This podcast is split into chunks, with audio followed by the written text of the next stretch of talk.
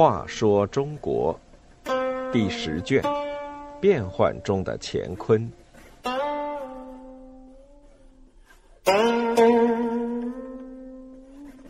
八十二，李煜的悲剧。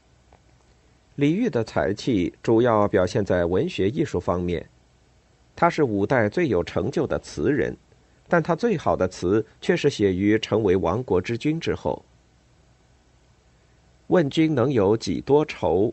恰似一江春水向东流。这是南唐后主李煜著名的词《虞美人》中的两句。李煜写这首词的时候，已是北宋的阶下囚。北宋开宝八年，即公元九百七十五年，北宋军队进入南唐都城，李煜投降，南唐宣告亡国。李煜被北宋封为维命侯，在宋京过着被软禁的生活。其实，李煜继位时，南唐国力已衰弱不堪，后周世宗。出兵南征，打败南唐。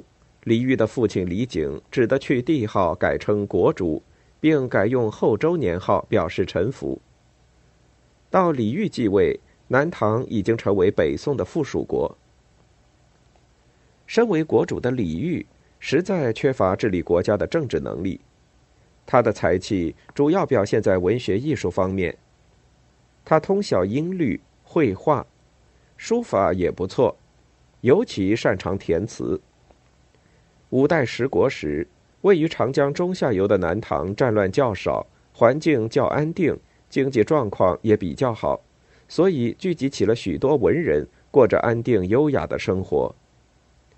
当时的首都金陵，也就是今天的南京市，文人学士经常聚会，饮酒赏月，作诗填词，有了新词，就让歌女当庭演唱。而词这种用于弹奏演唱的艺术形式，就在南唐发展起来。当时最出色的词人就是李璟父子，尤其是后主李煜，可以说是五代最有成就的词人。不过，李煜最好的词还是写于当了亡国之君以后。亡国以前，他虽然臣服北宋，可在富庶的南唐仍是一国之主。他从小在忧郁的环境中长大，过惯了浮华奢侈的生活，做了国主更是如此。他曾经下令用绸缎装饰墙壁，农历七月初七还用红白绸缎连接成月宫天河的样子，一百多匹绸缎用一天就不要了。李煜又笃信佛教，经常给寺院许多赏赐。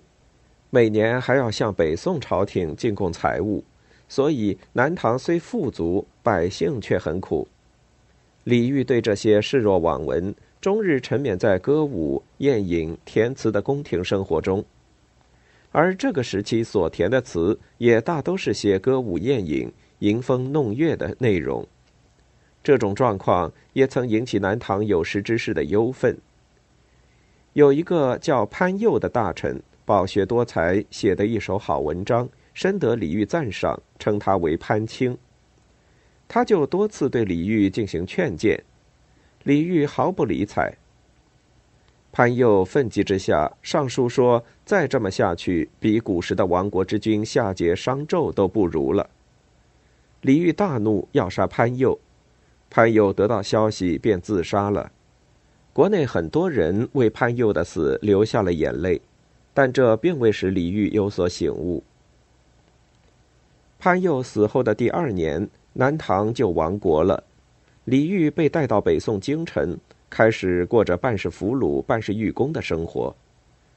这时，他有了切身的亡国之痛，才真正清醒过来，感到悔恨、绝望，想起再也见不到的故国山河，便日日以泪洗面。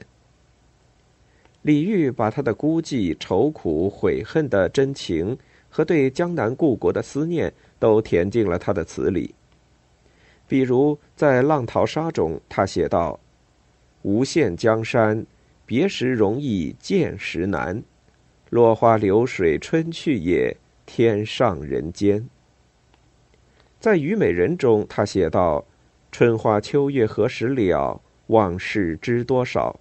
小楼昨夜又东风，故国不堪回首月明中。”这些词写出了他发自内心的、从未有人写过的亡国之君的故国之思。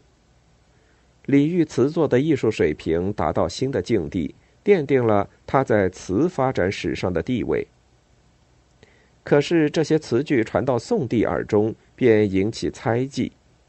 宋帝又听人说李煜后悔当初错杀潘佑，遂觉此人的怨恨很深，不想再留他，便派人用千机药把他毒死。